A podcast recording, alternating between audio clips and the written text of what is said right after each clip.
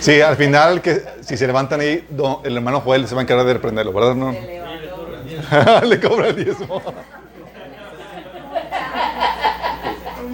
Ay, hermano. Ok, ya empezó. Acá ya empezó, acá ya empezó y acá ya empezó, pero este no. Ok, estamos ya transmitiendo en Facebook, estamos transmitiendo en Instagram y próximamente vamos a estar transmitiendo en... ¿Estamos en la red eh, correcta? Es lo que estoy, estoy cambiando de red. Perfecto. Ok, chicos, esta es la, la tercera sesión del estudio de productividad. Oigan, me alegra mucho escuchar algunos comentarios que he escuchado ustedes donde están comentando que ya están sintiendo que está produciendo frutos en sus vidas. Comentarios de que están siendo más productivos. De que ahora sí están, se están poniendo a trabajar. Es muy bueno, chicos. Me alegra que y estén. Todavía apenas. Esta es apenas la tercera sesión y, y ya estamos viendo resultados. Es genial. Vamos a comenzar eh, con una oración por este tiempo, hermano de Dios. Ahorita en un rato más va a estar en Facebook, ¿sí? Como quiera, para que nos sintonicen ahorita en Facebook. Ay, nos ayuden a compartir el enlace, por favor, para ayudar a llegar a más personas. Vamos a orar. Amado Padre Celestial, bendito seas. Te alabamos, te bendecimos, glorificamos tu nombre, Señor, porque eres tan bueno con nosotros, Señor. Nos levantas, nos restauras, Señor, nos sostienes. Y ahora queremos pedirte, Señor, que sigas transformando nuestras vidas por el poder de tu palabra y tu Espíritu Santo, Señor. Que vengas, nos llenes, que implantes tu palabra en nuestros corazones para que produzca el fruto que tú deseas en nuestras vidas, Señor. A través de mí, corre cualquier deficiencia, Señor, y te ruego que despejes el ambiente espiritual, Señor.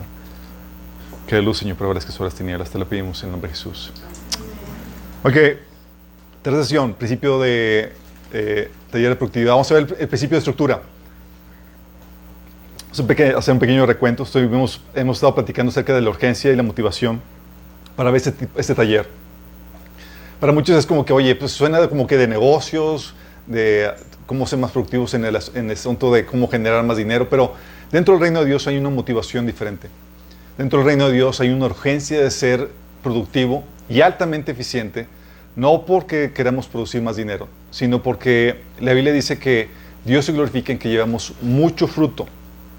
Y en eso dice que es glorificado el Señor y que demuestra que somos sus discípulos. Porque en el producir mucho fruto depende de qué tanta gloria traemos a Dios y también depende el bienestar eterno de nuestro prójimo. Habíamos comentado que nosotros estamos en el negocio como iglesia, en el negocio de la salvación de las almas, de la restauración de las almas. Y aún el trabajo, cualquier trabajo que uno haga como cristiano, tiene un impacto eterno. Entonces ya trasciende aquí el asunto de si cuánto dinero ganas o no. Es, trasciende de que si no hago, personas pueden dejar de ser impactadas por la eternidad, pueden dejar de ser impactadas para, hacer, para su restauración. El éxito el bienestar temporal y eterno de las personas depende de, de qué tanto chambeamos aquí. Qué fuerte, ¿verdad? Entonces, vimos que depende también eso y también de esto de, de qué tanto chambeamos y depende qué tantas recompensas vas a tener. Obviamente hay ciertas cualidades que el trabajo debe tener para que pueda ser recompensado. De eso platicamos en el taller de la bendición. Pero es importante. Estuvimos platicando la parábola de las minas, de cómo todos los tres siervos recibieron la misma cantidad, pero uno produjo 10, otro 5 y otro nada. Misma cantidad, mismos recursos, pero diferente resultado. ¿A qué se debió? Bueno, vamos a ver que podemos, que podemos producir más y mucho de acuerdo a cómo nos eficientemos en el manejo del, de- del tiempo y cómo podamos ser productivos en el manejo de en el correcto o sabio manejo de nuestro trabajo. Y la idea es que no quede ninguna obra, ningún proyecto en el tintero. Dice la Biblia que Dios nos preparó para buenas obras las cuales preparó antemano. Hay libros que algunos de ustedes van a estar escribiendo, música que deben estar componiendo, eh, familias que deben estar formando, proyectos de negocios y demás, pero muchos de ellos nunca se van a realizar. Y no porque Dios no quiera, chicos, sino porque no te pusiste a chambear. De hecho, por eso dicen que el lugar más rico del planeta es el banco. No, no es el banco.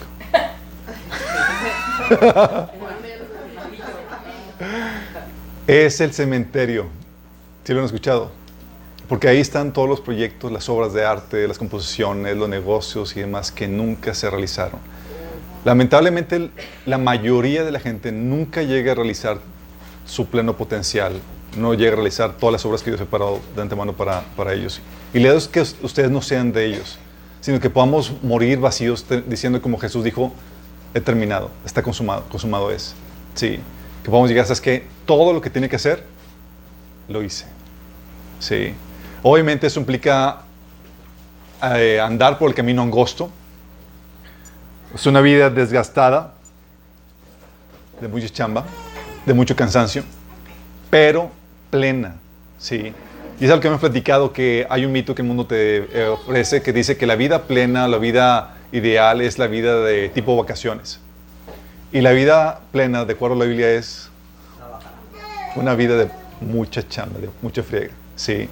Y es genial, chicos, porque es en la chamba y demás donde está la gloria. Habíamos puesto el ejemplo de la, de la mujer virtuosa, ¿se acuerdan? Que es alabada. Y tú lees las características y es una, una mujer bien chambeadora, ¿sí? Es en, eh, dice Pablo, que los que perseverando en hacer el bien buscan gloria, honra, inmortalidad. Perseverando en hacer, sí, el bien. Entonces, es la idea que, se- que podamos vivir todas esas buenas obras que Dios ha preparado de antemano. Y vimos el principio del compromiso la vez pasada, de cómo tú te, te debes de poner estándares de trabajo para producir lo que te has propuesto, ¿sí? Así como vimos eh, eh, en las parábolas de los talentos que, oye, ¿por qué, por qué produjo uno más y otro menos y demás? De acuerdo a lo que uno se proponga.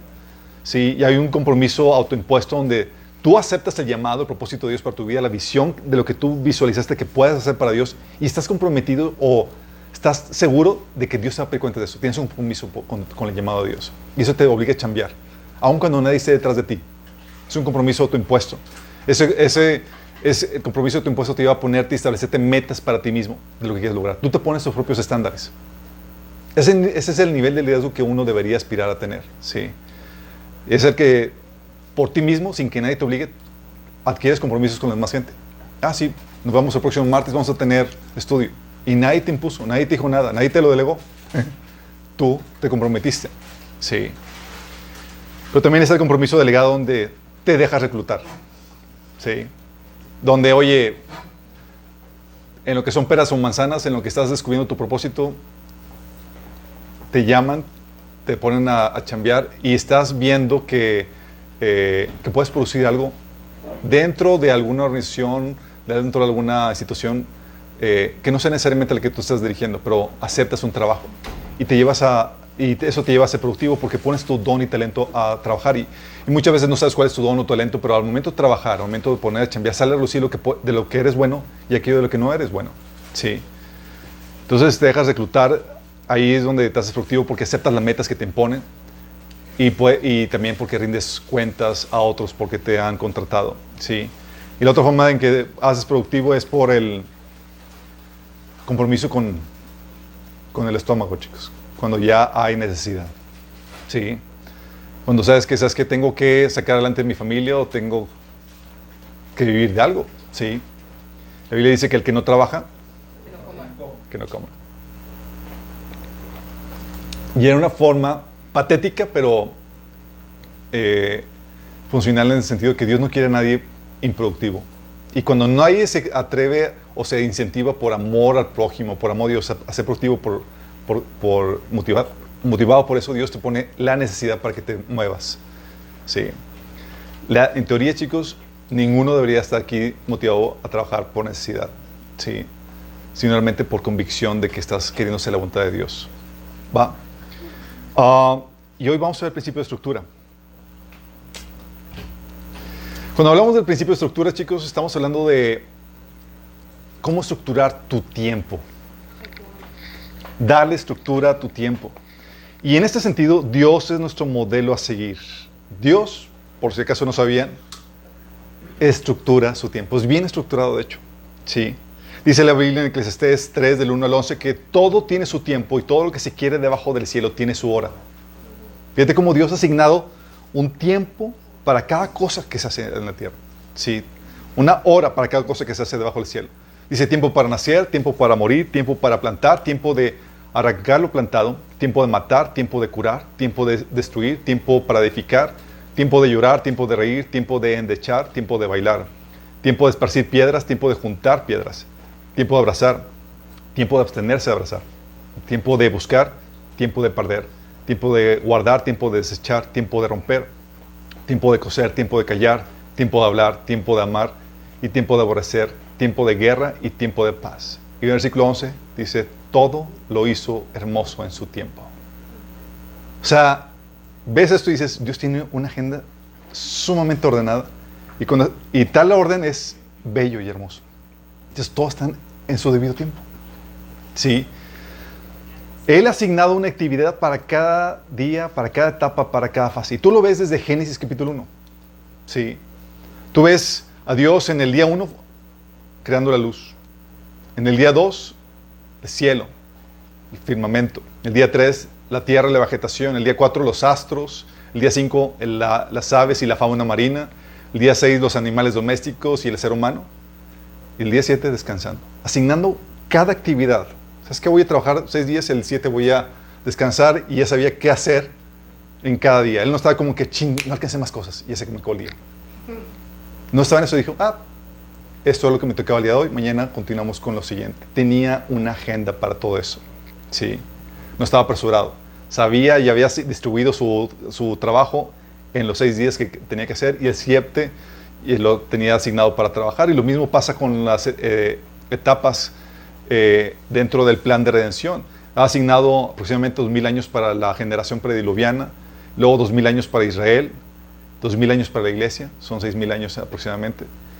Y en los últimos mil años es para algo el reino mesiánico de Jesús, cumpliendo el mismo patrón de seis días o seis, porque acuérdense que para Dios un día es como, digo, mil años es como un día, cumpliendo patrón de seis días de trabajo y un día de descanso. ¿sí? Por eso la Biblia se conoce como el reino de Dios, el descanso de Dios. El descanso de, Dios.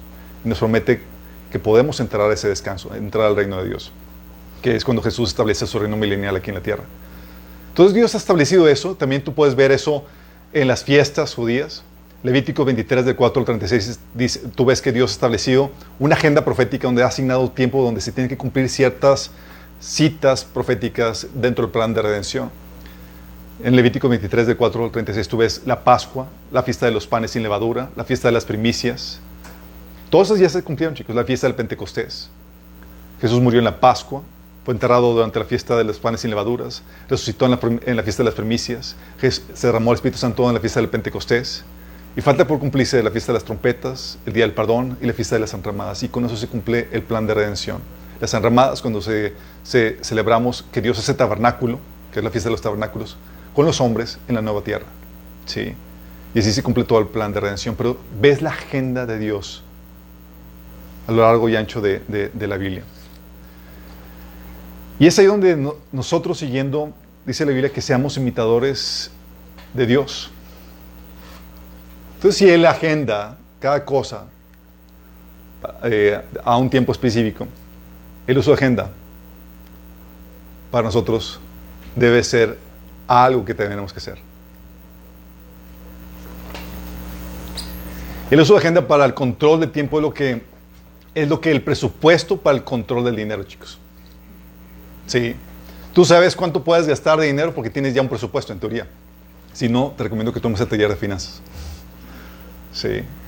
Ya, ya sabes cuánto tienes, cuánto dispones y cuánto puedes comprar y cuánto no. Ya tienes asignado un presupuesto. Sabes en qué se va cada cosa de tu dinero. Bueno, la agenda es para el control del tiempo. Sabes en qué se va cada minuto, cada segundo de tu tiempo.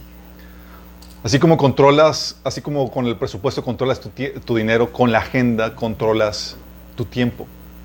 Ambos recursos sumamente valiosos. De hecho, el tiempo en realidad es vida. Cómo gastas, cómo inviertes tu vida. Y la agenda te marca en qué lo estás haciendo. Y muchos ni siquiera saben en qué lo están haciendo. No tienen ni siquiera agenda de qué está pasando con sus vidas. Viven a la deriva. Y es aquí donde, a ver, voy a hacer un sondeo, chicos. ¿Quién de aquí utiliza agenda? Ah, su mecha. Creo que me equivoqué de audiencia. Ah. Genial ver los que utilizan agenda, chicos. Miren, cuando hablamos de agenda, hay muchos, gracias a Dios tenemos ya mucha variedad en cuanto al uso de agenda. Hay agendas eh, que compras físicas, donde ya con el pluma y lápiz y demás. Eh, agendas electrónicas donde ya puedes agendar todos en, en tu celular o en tu tableta y demás. Y hay agendas que haces tú mismo. Sí. Pero en cualquiera que sea el formato, debes de tener una agenda que te ayude a organizarte, administrarte, así como tienes un presupuesto para tus finanzas. Sí.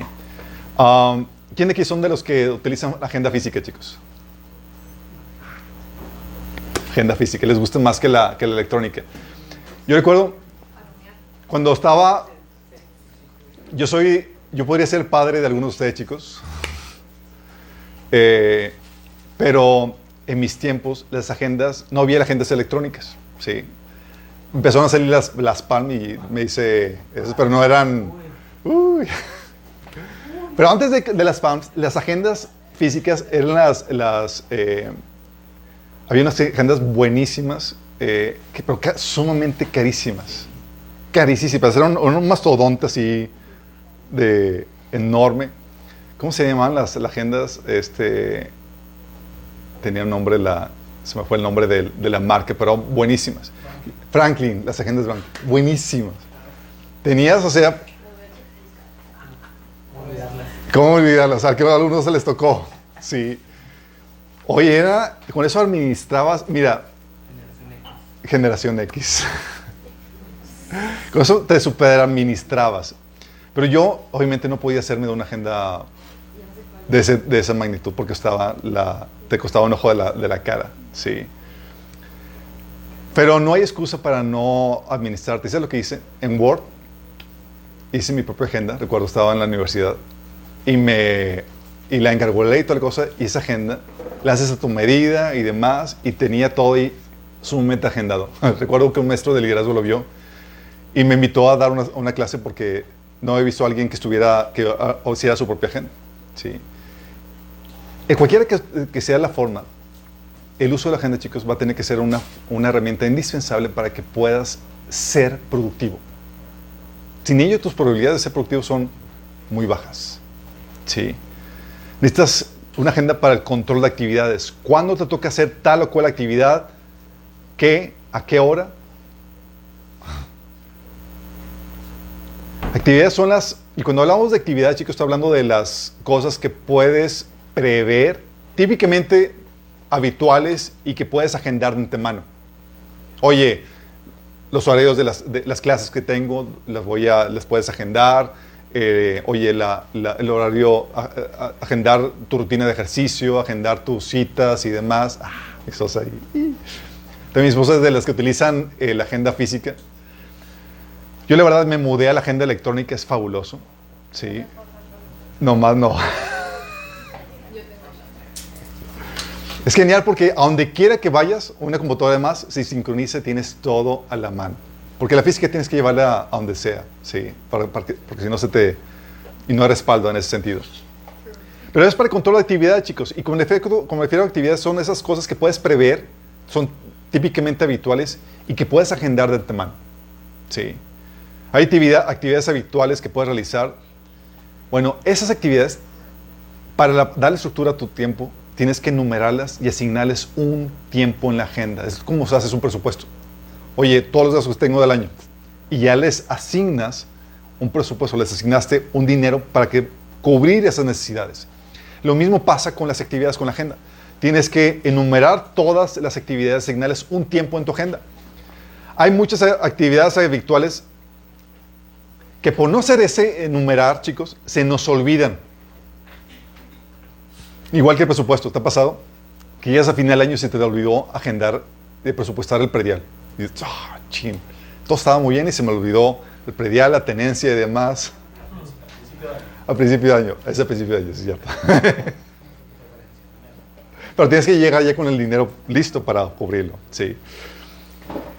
Pero así pasa que a veces se nos olvida, si tenemos que agendar eh, y se nos olvida agendar, oye, ¿cuándo tengo que pagar el recibo de luz de etcétera? O hacer, hacer las facturas, ¿te acuerdas? Digo, no sé si algunos tengan que deducir, oye, no tengo agendado cuándo hacer mis facturas.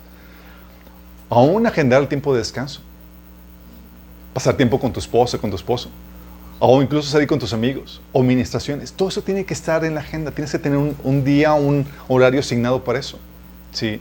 Eso le da estructura a, eh, a tu tiempo, a tu, a tu vida. Y te ayuda esa estructura a evitar en excesos. Porque sin agenda te puedes arrancar trabajando sin desmedida, sin dedicar las otras cosas que deberías de haberle presupuestado asignado algo de tiempo. ¿sí? Te ayuda a respetar tus tiempos y tiempos como de descanso, por ejemplo. Que muchas veces por no agendarlos o por no tener una agenda, no sabes cuándo te toca. ¿sí? Tú debes saber cuándo te toca hacer cada actividad, a qué horas debes estar durmiendo, por ejemplo. Si tienen agendado, se llaman cuándo, a qué horas deben estar durmiendo. no.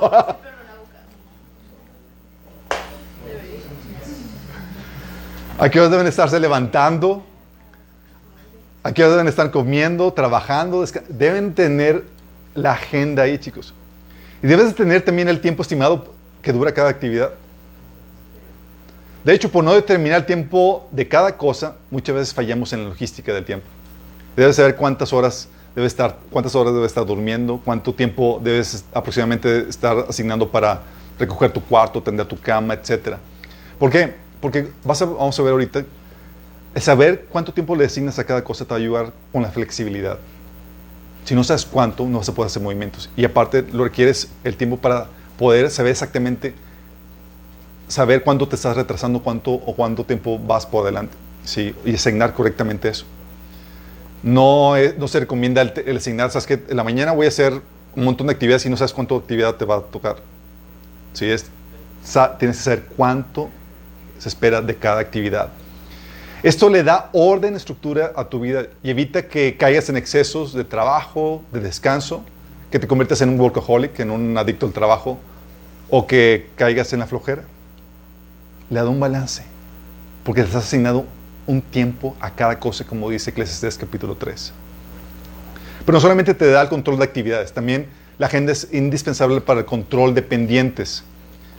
¿Qué pendientes tienes? ¿Cuándo los vas a realizar? ¿Cuánto tiempo les vas a asignar?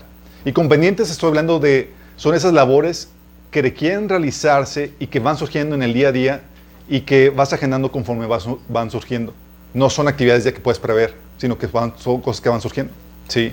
Esas típicamente giran alrededor de las actividades programadas. Oye, sé que tengo que hacer comida. Está asignado, pero tengo que ir a comprar el pollo, tengo que ir a comprar los insumos. Y eso son, lo vuelven los pendientes. Y ese guion de la agenda no solamente sirve para asignar las, las, actividades, sino para anotar la lista de pendientes que van surgiendo. ¿Sí les ha pasado pendientes que se les olvida? ¿Quién de aquí tiene pendientes de hace un año?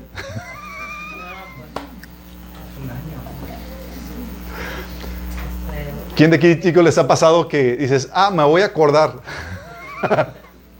Porque en el momento, sabes que es algo muy urgente, muy importante, y dices, no, pues se me va a olvidar. y de repente, a la vuelta de la esquina, tenía algo que a un pendiente y se te va la onda. Sí. No eres el único.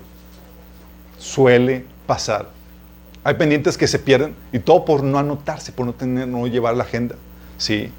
Y es ahí donde a los pendientes tienes que anotarlos, tienes que organizarlos y tienes que asignarle un tiempo. Sí. Un tiempo idóneo para realizarlos. Y es ahí donde llega la clasificación de las actividades o pendientes. Hay muchas actividades que van a demandar nuestra atención durante el día, durante nuestra vida, chicos. Pero tenemos que atender primero lo más importante. Y la Biblia enseña que hay rango de prioridades. Y tú ves eso cuando Jesús habló de la situación con Marta y María, ¿se acuerdan? Que dice en Lucas 10 del 38 al 42 diciendo, durante el viaje a Jerusalén Jesús y los discípulos llegaron a cierta aldea donde una mujer llamada Mar Marta los llevó, los recibió en su casa. Su hermana María se sentó a los pies del Señor a escuchar sus enseñanzas, pero Marta estaba distraída con los preparativos para la gran cena. Entonces se acercó a Jesús y le dijo, Maestro, ¿no te parece injusto que mi hermana esté aquí sentada mientras yo hago todo el trabajo? Dile que venga a ayudarme. Y el Señor le dijo, María, anda, ve a ayudarle a tu hermana. No seas floja, hay que ser productivos. Le dijo al Señor, mi apreciada Marta, estás preocupada, tan inquieta con tantos detalles. Hay una sola cosa por la que vale la pena preocuparse. María la ha descubierto y nadie se le quitará. Prioridades, chicos. Es que hay muchas cosas que demandan tu atención, muchas cosas que pueden estar, pero es que tengo que terminar esto, tengo que hacer esto. No siempre vas a tener a Jesús ahí visitándote. Se puede, todo lo demás puede puede relegarse a un segundo plano. Lo mismo Jesús dijo, ¿se acuerdan cuando con las ofrendas? Que cuando llegó la mujer que estaba eh, eh, derramó el perfume sobre, sobre Jesús y le estaba eh, inundó todo eso y fue un perfume carísimo. Y dice Judas Iscariote que, oye, eso se pudo haber vendido y dado a los pobres. Y Dios dijo, no, hay prioridades, no siempre voy a estar con ustedes. Sácame provecho ahorita. Sí, prioridades. Y en eso, chicos, tú tienes que ver, oye, hay un montón de cosas que puedes, que demandan tu atención. Pero una sabia estructura de pendientes, una sabia asignación de pendientes es saber clasificarlos correctamente. Y es ahí donde entra la importancia, el cuadrante de distinguir entre lo importante y lo no importante, lo urgente y lo no urgente. ¿Sí han visto ese cuadrante anteriormente, verdad? Es algo típico en el manejo de, de del tiempo. Este cuadrante es el que te ayuda a saber qué darle prioridad. Oye, ¿por dónde comienzo? Porque te pasa, hay un montón de cosas que están demandando tu atención y sabes ni siquiera por qué empezar.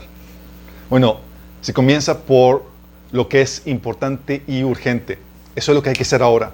Son asuntos de crisis que tienes que resolver, problemas apremiantes, proyectos que tienen fecha de entrega, deadlines. Para luego eh, está el asunto que es importante pero no es urgente. ¿sí? Ese se puede agendar para, ah, que lo agendo para hacerlo más a rato, después. ¿sí? Son cosas importantes como la planeación, la prevención, cuestiones de estrategia que puedes hacer, pero con mayor tranquilidad después. Pero también está lo urgente, que no es importante, que lo ideal sería delegarlo. Sí. ¿Quién más puede hacerlo por ti? Y eso incluye interrupciones de diversas índoles como chats, correos, llamadas, cuestiones inmediatas que surgen que requieren tu atención. Y muchas veces accedemos a las resuelves porque se resuelven rápido. Sí. Ah, algunas, incluso algunas reuniones o informes. Pero también están las que son, no son urgentes ni son importantes. Y esas son trivialidades, son pérdida de tiempo, y esas son para o para que las elimines o las asignes a tus tiempos libres de ocio. Sí. Muchos no las van a asignar. Pero es así, esto te ayuda a saber cómo clasificar los pendientes que tienes. Sí. Y es aquí donde no solamente tienes que clasificar los pendientes para saber por cuál comenzar, tienes que encontrar un tiempo idóneo para cada actividad. Tiempo idóneo, chicos. Para el necio, cualquier tiempo es bueno.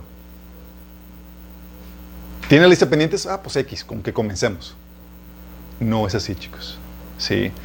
Juan 7.6 te pone un ejemplo. Jesús dice, para ustedes cualquier tiempo es bueno. Pero el tiempo mío aún no ha llegado.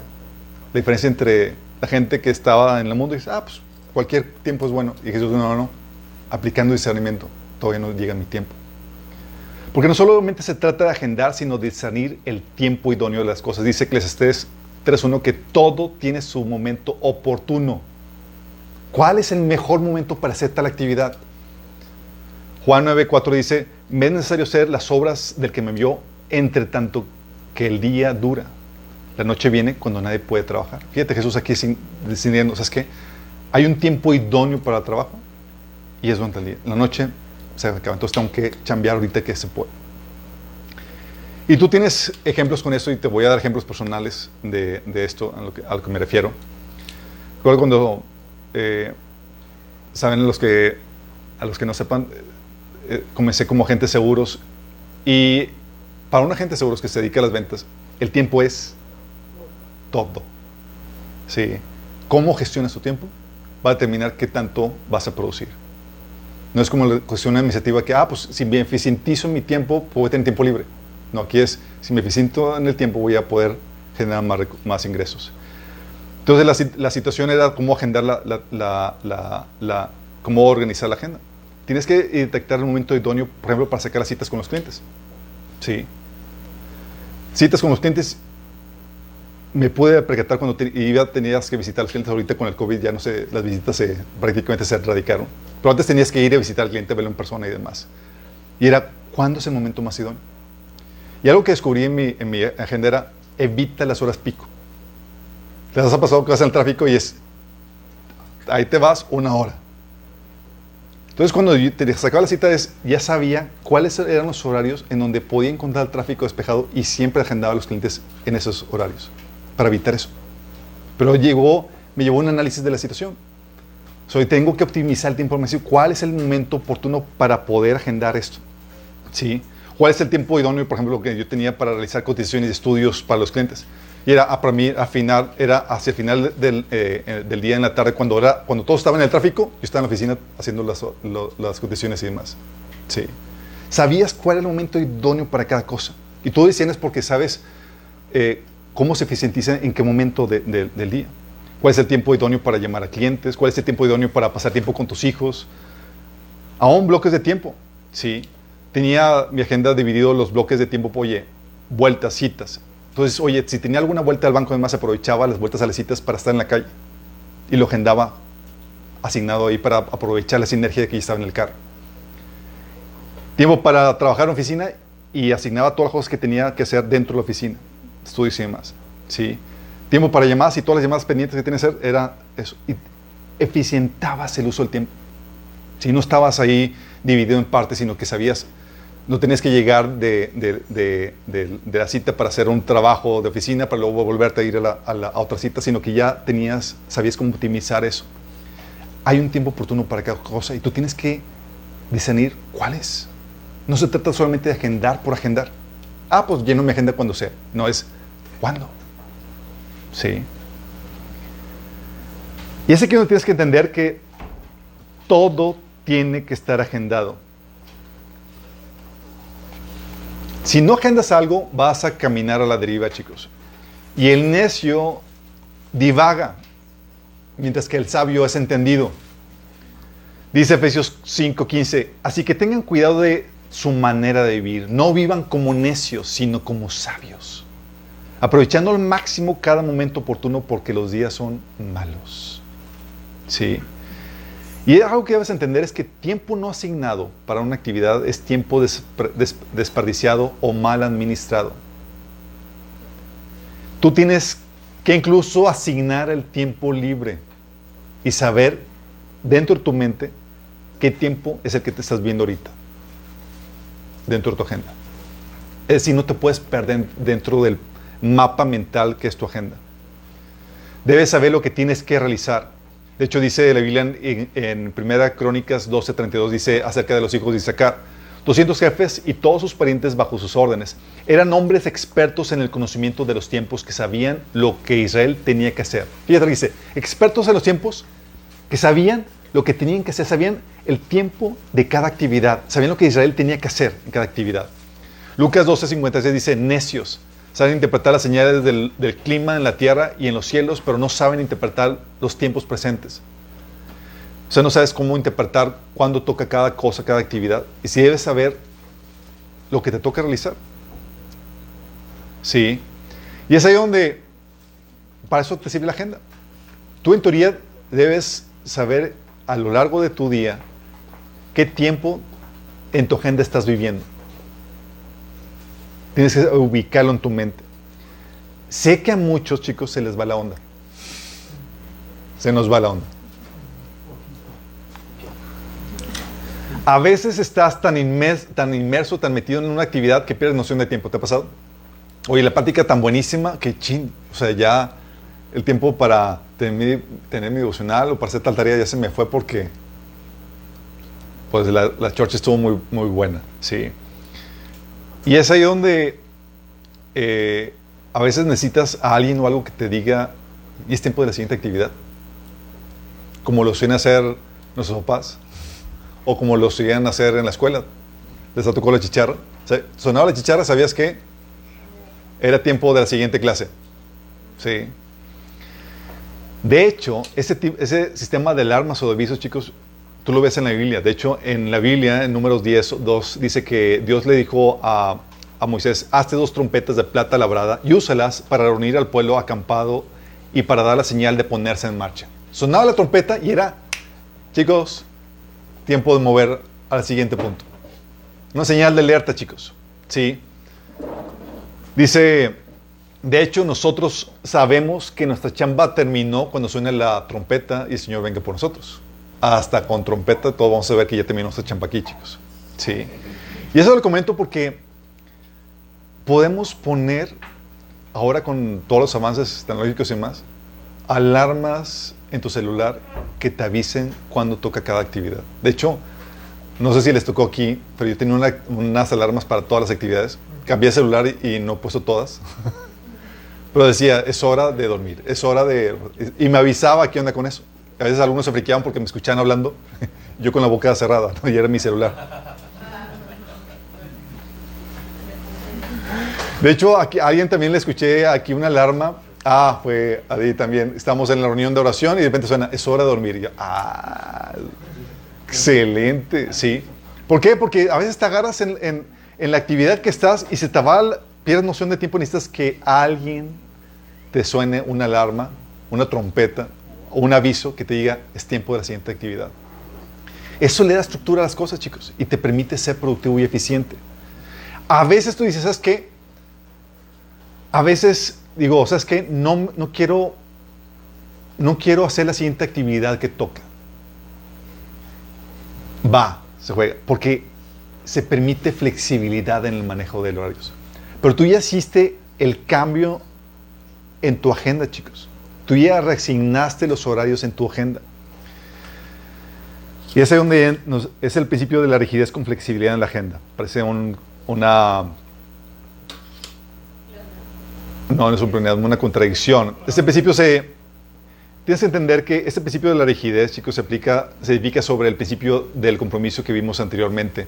Porque tienes que definir qué cosas sí te puso a hacer Dios. Tu propósito, las metas que has establecido que terminarán lo que incluyes en tu agenda y lo que no, para que así evites fugas de tiempo. Y es ahí donde uno a veces tiene que aprender a decir no o ya me tengo que ir. Y porque no es bien difícil.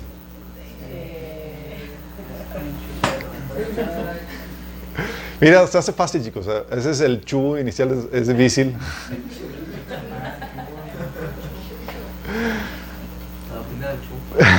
La doctrina del chu.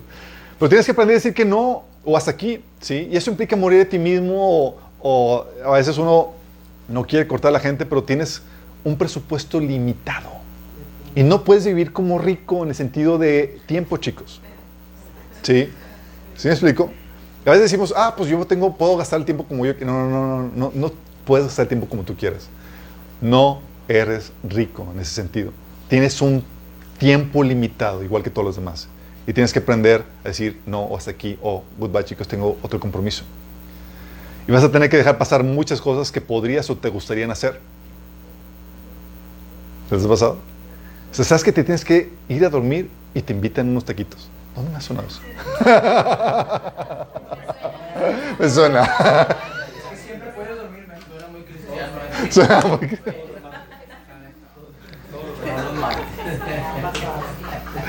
Sabes que mañana tienes una administración tienes que levantarte temprano, pero dices, ya visualizaste los taquitos. ya hace hambre. Pero muchas tienes que dejar ir esas oportunidades. Sí. Jesús, chicos, no perdía el tiempo en cosas que no tenía que ver con su tarea. Estaba tan enfocado en su, sabía su propósito, sabía las metas que tenía que alcanzar, y cualquier cosa que se desviara de eso era un no, y cortaba. Y llevaba gente demandando su atención a diferentes actividades que no tenían que ver con su propósito, con su, con su agenda, chicos. ¿Se acuerdan el episodio cuando llega el hermano con Jesús? Dice en Lucas 12, del 13 al 14, que uno de la multitud le pidió, Maestro, dile a mi hermano que comparta la herencia conmigo. Hombre, dijo, replicó Jesús, ¿quién me nombró juez o árbitro entre ustedes? O sea, en mi agenda no hay tiempo para eso. Pero tengo un tiempo para una enseñanza que tiene que ver con mi propósito. Él le da un propósito. Sí, le dan la enseñanza. Pero que, o sea, básicamente los mandó a volar, chicos. Porque no tenía que ver con su propósito, con sus metas. Dijo, no, chicos, no me, no me presto para eso. Tengo mi agenda de tiempo limitado. ¿Sí? Y es ahí donde tienes que a veces decir no. Pero cuesta a veces, porque uno quiere, quiere congraciarse con la gente o quiere quedar bien con la, con la gente. Pero Jesús lo hizo y tenemos que aprender a hacerlo también nosotros. Y aunque Jesús dijo que no, también sabía ser flexible, chicos. ¿Se acuerdan el episodio cuando hizo uno Jesús una excepción? ¿Qué episodio? La cirofenicia. Dice en Marcos 7, del 26 al 29. Jesús partió de ahí y fue a la región de Tiro. Entró a una casa y no quería que nadie lo supiera, pero no pudo pasar inadvertido. De hecho, muy pronto se enteró de su llegada una mujer que tenía una niña poseída por un espíritu maligno, así que fue y se arrojó a sus pies. Esta mujer era extranjera, cirofenicia de nacimiento, y le rogaba que expulsara al, demonio que tenía su hija. Deja que primero se sacien los hijos, explicó Jesús. Fíjate la, la- la agenda que tenía establecida. Primero, casa de Israel. Y después, los demás. Y tenía la agenda bien firme y era, no me vas a mover de eso. Sí. Dice, porque no está bien quitarle el pan a los hijos y echárselo a los perros. Sí, señor, respondió la mujer, pero hasta los perros comen debajo de la mesa las migajas que dejan los hijos. Fíjate cómo le persuadió, señor, no estoy pidiendo que te desvíe de tu propósito, no es una migajita. ¿Qué, qué, astucia desde la mujer, en serio. Que dijo, por haberme respondido así, puedes irte tranquila, el demonio ha salido de tu hija. Ahí te va la migajita. Y él no se desvió, chicos. Sí. Y tenemos que tener esta flexibilidad a veces de donde Dios va a intervenir, chicos, en tu agenda. Y tú tienes tu agenda todo sumamente organizada. Y de repente Dios pone una cita divina. ¿Te ha pasado? Una persona a quien compartir el Evangelio. Sí. Una persona a quien ministrar y más. Y tú, Señor, mi agenda perfecta.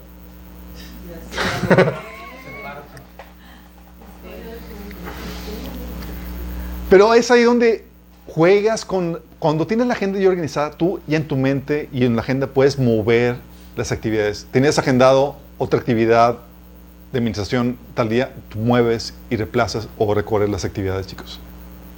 Puedes ser flexible, las actividades se pueden mover, los horarios se pueden mover. Pero tienes que entender que Dios pues, a veces va va a frustrar tus planes ideales, pero tienes que entender que, que es Dios el que está poniendo esa, esa, esa- esas citas divinas. Situaciones, recuerdo, donde Dios estaba en la prepa, tenía que, eh, me puso una persona a quien compartir el Evangelio y me duró el compartir el Evangelio hora y media, dos horas, el tiempo que yo debería estar estudiando para el examen de mañana. Terminé tardísimo y llego a la casa cansadísimo y no podía, ya no podía ni estudiar. Le dije, Señor, me ocupé de, mis- de tus asuntos, tú ocúpate de los míos, mañana hablamos. Y ya me fue a dormir.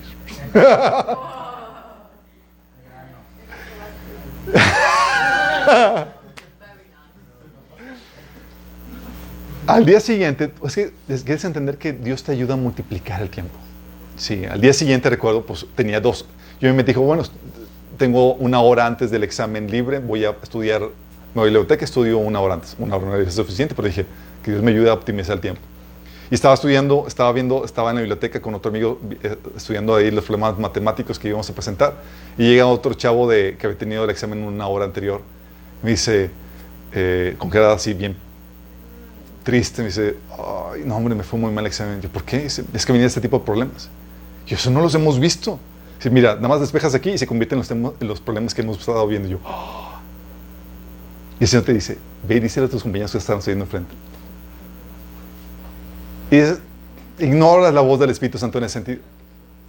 Bueno, el Señor llegó con la solución que requería. ¿sí? No tuvo que estudiar toda la noche ni toda la tarde anterior. Y todos los problemas eran así. Y el único que sabía cómo responderlos era yo. Fue el único que pasé. ¿Me sentí súper bien? No. ¿Por qué no le dije a las demás?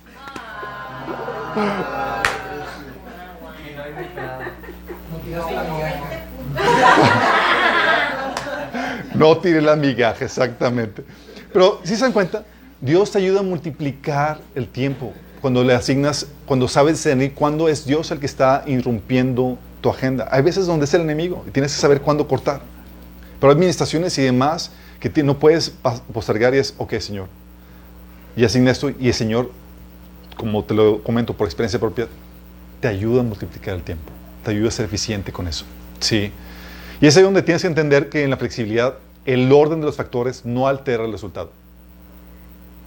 Oye, tú de primero tenías asignado el tiempo para con tus hijos en la tarde. Tuviste el tiempo con ellos en la mañana. Sí, Mo- moviste tu agenda, fuiste flexible, pero ya sabes, puedes ser flexible solamente cuando le has asignado un tiempo a cada actividad y sabes cuándo moverla. Sí, así me pasa a mí mucho. Por las administraciones y demás pendientes, a veces tengo que ser muy flexible y sé, ok, tengo dos horas que pasar con mis hijos. Y es, a veces lo muevo en la mañana, a veces en la tarde, pero tengo asignado eso. Sí. Oye, me desvelé con administraciones. Ah, bueno, le comí al tiempo, administración, al tiempo de administraciones que tenía al día siguiente. Entonces le corto eso. Y se recorre el horario. Pero aprendes a ser flexible. Pero esa flexibilidad solamente es posible cuando ya estás organizado. Sin eso, tú no sabes qué moviste, ni qué sigue, ni cuánto tiempo le tienes que restar a la siguiente actividad. No sabes qué onda contigo. Tú vas viviendo de forma reactiva de de a los pendientes que te van llegando. Sí. Y la idea es que no seas así. Que seas tú proactivo, no reactivo. Sí.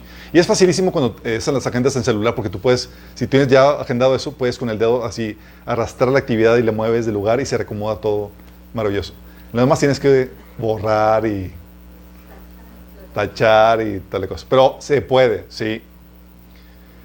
Y es ahí donde también dentro de esta... dentro de esto, tienes que entender algo cuando vas haciendo la agenda. La agenda se va perfeccionando. ¿Por qué? Porque añades, vas añadiendo actividades y tiempos que al inicio no, los- tienes contemplado. ¿Te ha pasado que haces tu agenda y chin, se te olvidó esto, se te olvidó aquello? Ah, no contemplaste aquello. Sí. Y es normal que se te pasen cosas, pero conforme te van viniendo la mente, tienes que irles anotando. Todo tiene que estar por escrito, chicos. Y también vas perfeccionando los tiempos de cada actividad. ¿Creías eh, que la media hora asignada al devocional familiar era suficiente? Y resulta, por ejemplo, en mi caso, ya había asignado media hora de devocional familiar. Ja, ja. No había contemplado que mis hijos estaran una media hora en despabilarse y el baño así. Era como que, adiós media hora. Ok, ya sé entonces qué onda con eso. Le aumentamos el presupuesto y recorremos otros, otras actividades. Sí. No cometas el error, un error que cometí que fue el antier, de agendar actividades de tiempos desconocidos en una agenda sumamente saturada. Oye, me hablan, me hablan de que, oye, vamos a recoger tal material. Dije, oye, me hablaron a las seis, digo, que vamos a recoger a las seis. Dije, ah, pues, ¿qué tanto se puede tardar en recoger material? De seis, yo tengo una cita a las ocho y media con mi esposo para un programa de, de, de Last Moments en español y tenía una, otra cita a las diez para un programa de, de radio que me iban a, que me iban a entrevistar. Dije, pues dos horas más que suficiente, pues ¿qué tanto? Ja. Seis, siete, ocho, nueve, diez, once, casi doce, cinco horas. Porque no sabía exactamente qué onda con eso. Sí. Le quedé mal a mi esposa, le quedé mal al, al otro invitado y me tenía sorry. no. Porque no sabía cuánto tiempo iba, no sabía, era alguna actividad nueva y la agendé en un día saturado. Sí. Cuando no sabes tienes que aprender eso. Y también se recomienda que cuando vas a asignar, chicos, dejes márgenes de tiempo. Porque si no vas a estar, para evitar el que se, se te sature tanto. Así es más, añades un poquito de flexibilidad entre, entre actividad y actividad. Obviamente, vas a, cuando tienes la agenda, algo que va a pasar es que vas a aprovechar los tiempos muertos. ¿Saben qué pasa con tiempos muertos? Tiempos que podrías estar haciendo otras cosas también. Sí. Eh, al tener el registro de todos tus, todas tus tareas, va a surgir el tiempo que tienes disponible y vas a evitar fugas de tiempo. Hoy tengo tantas actividades y tengo que acomodar todas esas actividades en esta agenda limitada de tiempo. Vas a saber qué tienes que hacer. Y es ahí donde empiezas a ser creativo con eso, chicos. ¿Sí les ha pasado que a veces donde llega un tipo de saturamiento donde no sabes, donde el tiempo, tu, eh, tu tiempo de lectura bíblica, por ejemplo, dices, no sé, o sea, no tengo tiempo para leer la Biblia, de tan saturado que estás en una racha, en rachas así. Recuerdo que una amiga me, me decía que estaba pasando por ese tipo de cosas, donde tenía que levantarse a las 4 de la mañana para trabajar, mantener a sus hijos y demás, y se quejaba con el pastor, es que pastor no tengo tiempo para, para leer la Biblia, y le platicaba todo su horario, y dice, no, no tengo. ¿Les vas al baño? Sí. Llévate la Biblia. Solución. Sí.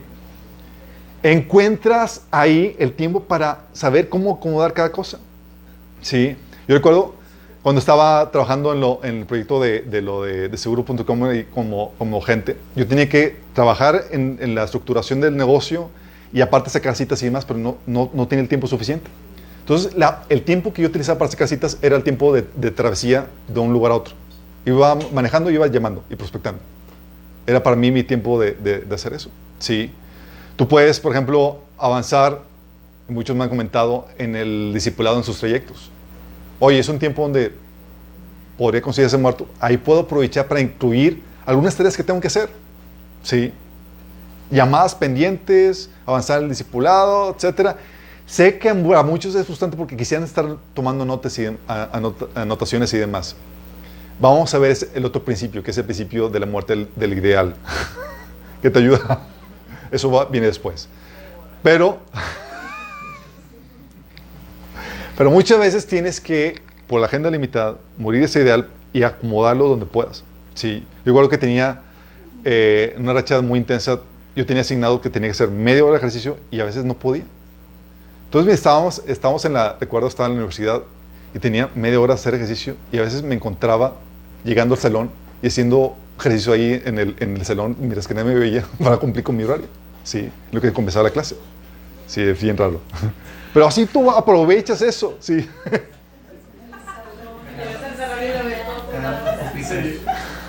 Lo que pasa es que, ejemplo, para que sepan, hay, no sepan, hay ejercicios de resistencia donde haces, haces push-ups con la, con la otra mano, haciendo resistencia. Entonces me contaron así, ¿qué estás haciendo? "Ah, Me toca mi ejercicio de mancuerna en ese sentido.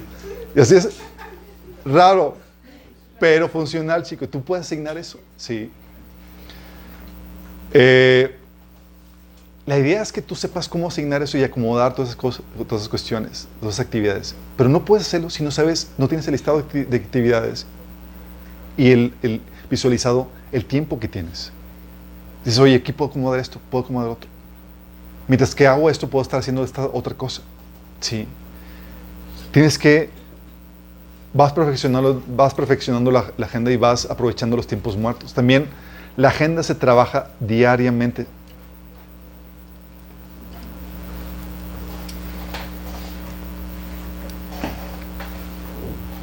Se me congeló esto. Ahí está. La agenda se trabaja diariamente, es un asunto de hábito. Miren chicos, hay gente prodigiosa que todo tienen en la mente. ¿Hay alguno aquí? Ah. Recuerdo cuando estaba, cuando comencé con lo de los seguros, yo le pregunto, eh, llego con mi papá y, y estamos apenas armando el sistema para ah, eh, dar de alta las pólizas y demás. Y le pregunto, oye, papá, necesito que me digas el mes de listado de pólizas eh, para saber cuándo hay que hacer la cobranza y demás. Dice, no tengo. ¿Y cómo lo haces para organizar la cobranza y demás? Lo tengo aquí, conozco todos los clientes y más. Yo, ah, eso mecha. Digo, eso está bien intenso. Y era a punto de que él sabía qué onda con, o sea, sabía qué onda con cada cliente, qué póliza tenía y cuándo tenía que hacer la cobranza y más. Aquí en la mente yo, no inventes, es- digo, no llegó tanto. Sí. Hay otros que requerimos agenda. Y entre más actividades y más diversas, más necesario el uso de la agenda. Y es ahí donde tienes que entender, la agenda se va trabajando diariamente. Durante el día, vas anotando todo pendiente que va surgiendo. Sí. ¿Sí te ha pasado que dices, ah, te voy a orar por ti? ¿No lo notaste? Seguramente no oraste. Típico que pasa. Recuerdo que así, llego la noche y yo tenía que orar por alguien. Alguien le había dicho que iba a orar por él.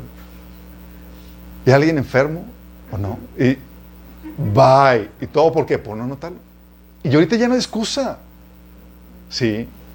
Oye, tienes, puedes tener una libreta contigo puedes tener tu celular donde puedes anotar todo eso. Está pasado, ¿verdad, chicos? ¿Sí? Entonces vas durante el día anotando los pendientes que van surgiendo. No los, puedes- no los anotas en tu mente. Vas tachando durante el día lo que vas haciendo y vas viendo lo que va faltando. Eso durante el día. Pero también se recomienda que desarrolles el hábito de al final del día o al inicio del siguiente día, antes de cualquier actividad, tachar los pendientes realizados y evaluar el trabajo realizado al final del día. Reasignar los pendientes de actividades que quedaron pendientes para el siguiente día. Cosas que no terminaste, que llevarán más tiempo. Y así vas re- reorganizando tu agenda en el día a día. Sí. Y aún antes de, al iniciar, antes de iniciar la semana, se recomienda que revises las actividades que tienes durante la semana a hacer. ¿Por qué? Porque típicamente les ha pasado que por no revisar la agenda te pescan de sorpresa. Miren, a mí tener la agenda actualizada, de tener, anotar las pendientes de la agenda me ha salvado un montón de cosas. Pero, por ejemplo, yo fallaba en el hábito de revisar la agenda al inicio de la semana. Entonces, de repente, estaba en la mañana almorzando muy tranquilamente y me aparece el anuncio en el celular de que en 20 minutos tienes cita con tal persona. Y, ¡ah! y tenía que preparar un estudio, una condición y demás. Y ahí en friega, ¿sí? Por no haber revisado con tiempo lo que se tenía que hacer. Y ese es donde tienes que tener esto, y ese es el principio de estructura en cuestión de la agenda. Hay improductividad, chicos, hay caos, hay estrés por la des- ante la falta de estructura. Falta de paz, angustia, lloro y crujir de dientes, producto del desorden interno. ¿Te ha pasado que te has perdido en el tiempo? De que, como que estás así con, ya no sabes ni qué sigue, ni qué estás haciendo. Te vino un imprevisto y se te bajó la onda de que, ok, antes de eso, ¿qué estaba haciendo? ¿Qué, qué- qué iba a hacer? Te atendiste a una cosa urgente, abriste un, un paréntesis y, y ya ni te acuerdas ni qué era lo que estabas haciendo dentro, fuera de este paréntesis. No sabes la agenda, sí. Pero muchas veces también sucede que nos agobiamos porque no sabemos si tenemos lo que se requiere para completar la tarea que se nos ha asignado. ¿Te pasado que te presentan el trabajo, el proyecto a realizar, tal vez en la escuela además, y te sientes, "Ah, lo podré hacer? Y ves la magnitud del trabajo y dices, en la torre. Sí. Es ahí donde tú tienes que, lo que tienes que hacer es agendar o planear esa actividad, ¿sí? Que es segmentarla y dividirla dentro de la agenda. Es donde dice Lucas 14, del 28 al 30, que dice, supongamos que alguno de ustedes quiere construir una torre. ¿Acaso no se siente primero a calcular el costo para ver si tiene suficiente dinero para terminarla? Y eso de calcular el costo está hablando también de, del tiempo, chicos. Porque el recurso del, del dinero es, ok, tengo suficiente dinero para completarlo, sí, pero ¿tienes también suficiente tiempo para completarlo? Dice, si echa cimientos y no puede terminarlo, todo lo que van a comenzar van a burlarse de él y dirán, este hombre ya no, puede, ya no pudo terminar lo que comenzó a construir. Sí. Y es ahí donde a veces nos sobrecogemos con la dimensión de la carga de trabajo, pero cuando la divides y la distribuyes en tu agenda, de repente se va todo y se vuelve manejable. Ves el- así el chambal y dices, ah, pues ya lo dividí, me toca tantas horas en tal, tal día y demás, y se vuelve todo sumamente manejable y el nivel de estrés disminuye y desaparece, chicos. Sí. Acuérdate esto, Dios no se aventó la creación en un día, sino que la dosificó en lo largo de seis días. Dios no fue como que, chin, tengo que hacer todo el mundo, todos los animalitos, y demás, ah, su meche, saturado y abrumado por toda la carga. Dije, wow. Sino dije, ah, tengo seis días. Voy a asignar seis días, tal día esto, y agendó toda su actividad. Y el Señor nos dejó un ejemplo para nosotros, chicos. Mira, te voy a poner un ejemplo de esto. Como siempre, sacando ejemplos personales. Hace, fue hace cinco años, contratamos a una chica, se llama Elizabeth, en ley de trámites, que trabaja en de seguro. Se llama, gracias. Y sabe cómo hacer las actividades, muy buena, en, en eh, muy chambeadora. Pero a las cuantas semanas me estaba hablando, llorando de que ya no podía y quería renunciar. Pero "Ah, es que es demasiado y demás. Y, y era, es que esa área es, tienes una serie de actividades que tienes que hacer durante el día, que se deben de realizar. Y aparte son un montón de pendientes que van surgiendo durante el día. muy similar a cualquier otro trabajo.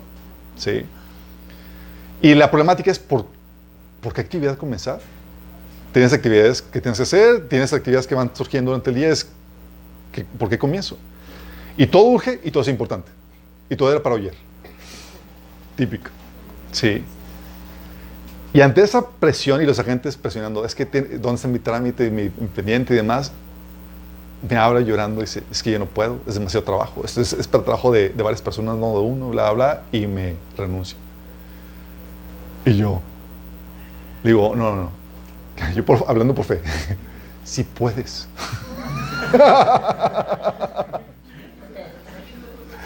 tu problema es un problema nada más de organización. Pues sí, ¿verdad que sí, Señor?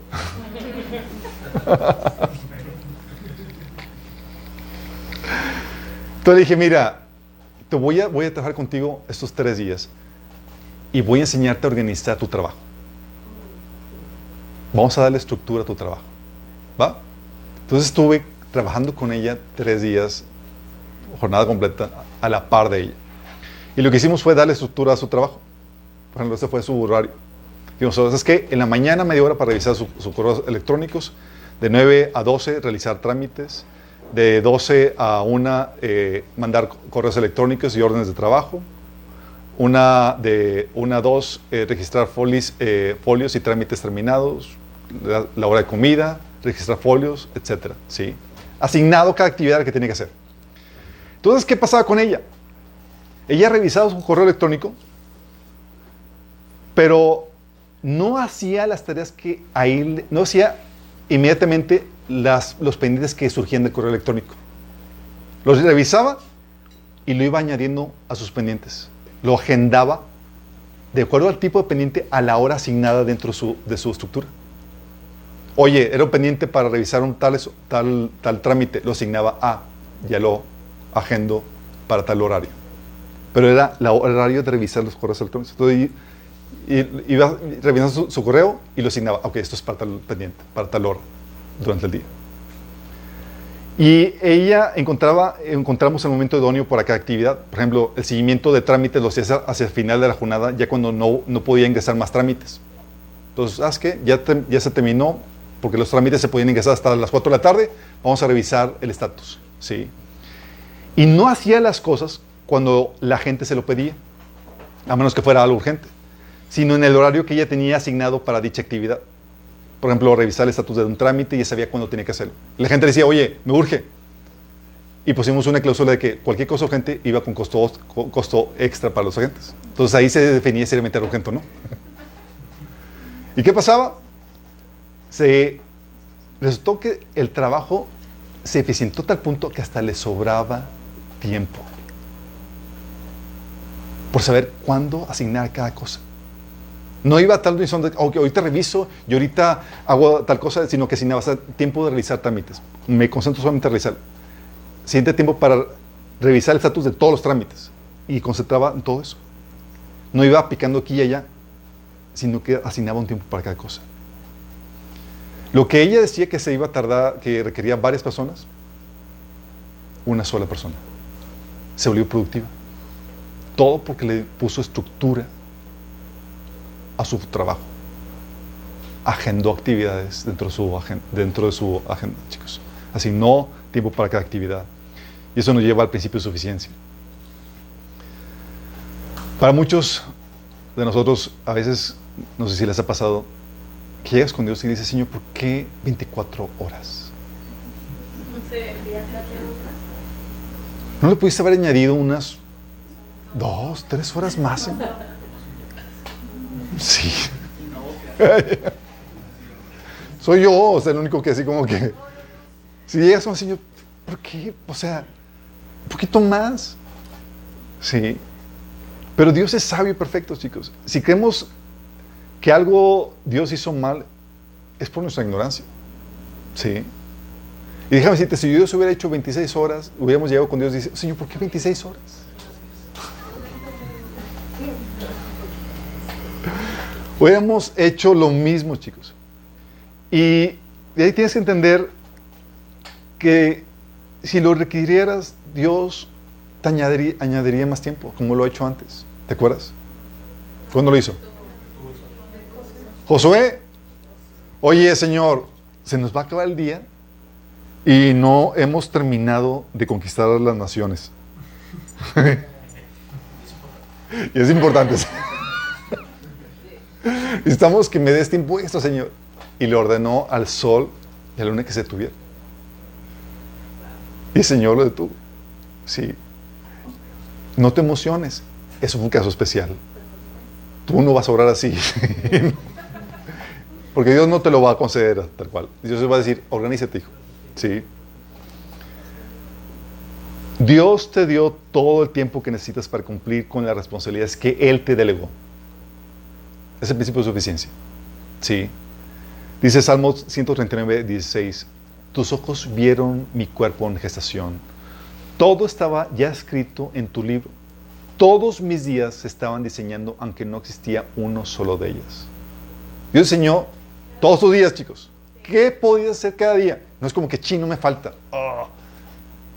No. Y estaba asignado cada día. Dice Efesios 2 días que somos la obra maestra de Dios. Él nos creó de nuevo en Cristo Jesús a fin de que hagamos las cosas buenas que Él preparó para nosotros tiempo atrás. Y no hay tal cosa como que, ay, hijo, pues no, no alcanza tu tiempo para todas las obras buenas que preparé para ti. No, son obras que encajan perfectamente en el tiempo de vida que se te ha asignado. Obviamente, está condicionado. Condicionado a que disiernas bien lo que se te da delegado. Porque si te metes en cosas en las cuales Dios no te ha metido, no te va a alcanzar. Está condicionado que administres bien el tiempo. Y si es que haces cosas que requieren más presupuesto de, la que, de las que... Si es que no haces cosas que requieren más presupuesto de lo que se te ha asignado. Porque hay gente que se le asigna una tarea y visualiza un proyecto non tremendo, maravilloso, que, que te requiere ocho horas cuando realmente puedes de cuatro. ¿Sí? Visualiza en el Ferrari cuando nada más te alcanzó un, bochito y medio, de medio uso. ¿Sí? Y tienes que acatarte al tiempo, al que puedes alcanzar con ese tiempo que puedes. Y a veces se visualizan cosas, proyectos tremendos cuando es, mira, con que salga, con que ande, con que el bochito funcione. ¿Sí? Obviamente eso retuerce el hígado de los perfeccionistas. Es algo que he tenido que aprender a hacer, y eso lo vamos a ver en otro, en otro principio a detalle. Pero es algo que he tenido que aprender a hacer. mi esposa y yo nos mediamos entre ella, es la, la que tiene la ideal, lo ideal, lo que puede hacer, y para mí es, amor, tenemos nada más esto, es el bochito, no el Ferrari y nos tenemos que eh, complementar en ese sentido. ¿sí? El problema es que no sabemos optimizar y administrar los recursos. ¿sí? Muchas veces declinamos ofertas de servicio porque pensamos que no tenemos tiempo. Cuando en realidad el problema no es la escasez de recursos. El problema es que no aprovechamos bien el tiempo que Dios nos ha dado. Dice Efesios 5, dice, es que aprovechando bien el tiempo porque los días son malos. Aprovechando bien el tiempo. Y a veces el Señor dice, hey, quiero que hagas esto, Señor, no puedo, no tengo tiempo. Y fue una obra que Dios preparó bueno para ti. Pero tú, no, no, no alcanzo, Señor. Dices, no alcanzas no porque no, no lo he asignado para que lo hagas, sino porque no sabes administrar tu tiempo. Va a ser una de esas obras que van a quedar en el tintero. No te alcanza el tiempo, o no, los administra, no lo estás administrando bien, o estás haciendo cosas que Dios no te delegó, o no estás optimizando el tiempo aplicando algunos principios, como vamos a ver más adelante, delegando, multiplicándote, eficientándote, haciendo un trabajo sabio, etc. Y es que tienes que entender que si no sabes autoadministrar tu tiempo y tu vida, menos el de una organización. La Biblia dice que si no sabes administrar tu casa, no eres apto para el liderazgo, por ejemplo. Requieres saber administrar primero lo personal para que se te pueda asignar a algo superior. Si no sabes administrar tu tiempo, vas a desperdiciar este recurso tan valioso. Y sabes qué? Lo peor todo es que gente va a sufrir cuando no sabes administrar esto. Porque estás dejando de hacer cosas van a impactar y van a bendecir a otras personas. Qué heavy, ¿no? Y lo peor de todo es que vas a, vas a rendirle cuentas a Dios por lo que hiciste con tu vida y con tu tiempo. Sí. Por eso, tienes que sentarte y darle dirección y estructura a tu vida. No solamente va a bastar con que establezcas los propósitos y metas con las cuales quieres comprometerte, principio de compromiso. Vas a tener que estructurar los tiempos para que eso suceda. Vas a tener que asignar un tiempo para cada actividad. Vas a tener que desarrollar el hábito de usar agenda y saber anotar cada pendiente y asignar dentro de tu agenda cada pendiente. Solo te vas a tener que asignar un tiempo para que suenen las armas en tu celular, que te ayuda a eficientar eso. Pero tienes que hacerlo. Porque si tú no organizas bien tu tiempo, ¿sí? no vas a completar todo lo que Dios quiere que tú hagas. Tiempo se te va a ir y va, se va a afectar o tu tiempo de descanso, o tu tiempo con tus hijos, o tu tiempo de servicio, o algo va a salir afectando porque no supiste administrar bien eso. Y nada más recuerda, tienes un presupuesto limitado. No puedes vivir como rico en lo que respecta al tiempo. Ah, sí, yo invito, chicos. Sí. Le estás robando el tiempo a alguna actividad que Dios ya quería que tú estuvieras haciendo. Por eso tenemos que ser bien administrados. Bien, esta gestión te va a llevar a ser productivo y a que puedas vivir todo lo que Dios tiene preparado para ti. ¿Por qué crees? Al igual que Dios, va a requerir que tú utilices agenda. Oramos. Amado Padre Celestial, te damos gracias, Señor. Te alabamos y te bendecimos porque tú nos enseñas, Padre, a ser personas organizadas, Padre. A darle estructura a nuestra vida, Señor. Perdónanos porque a veces hemos estado viviendo nuestra vida divagando sin saber qué actividad tenemos que estar realizando y qué actividad es la que sigue, Señor. Perdónanos, Señor, porque hemos estado viviendo como ricos, teniendo un, recurso tan preciado como el tiempo, tan limitado, Señor. Te pedimos que nos perdones, Señor, que nos ayudes a vivir sabiamente, aprovechando bien el tiempo, Señor, porque los días son malos. Ayúdanos, Señor, en eso, te recuerdo. Te suplicamos, Señor. Danos sabiduría, danos la determinación que requerimos para hacer eso, Señor. Que podamos tener, así como tú tienes tu agenda en mano, Señor, que podamos ser personas con agenda en mano, sabiendo lo que toca hacer en cada momento de nuestra vida. Aplicando esa flexibilidad que tú tienes, Señor. Pero sin desorganizarnos, Señor, sin perder estructura en nuestra vida. Te lo pedimos, Señor, en el nombre de Jesús.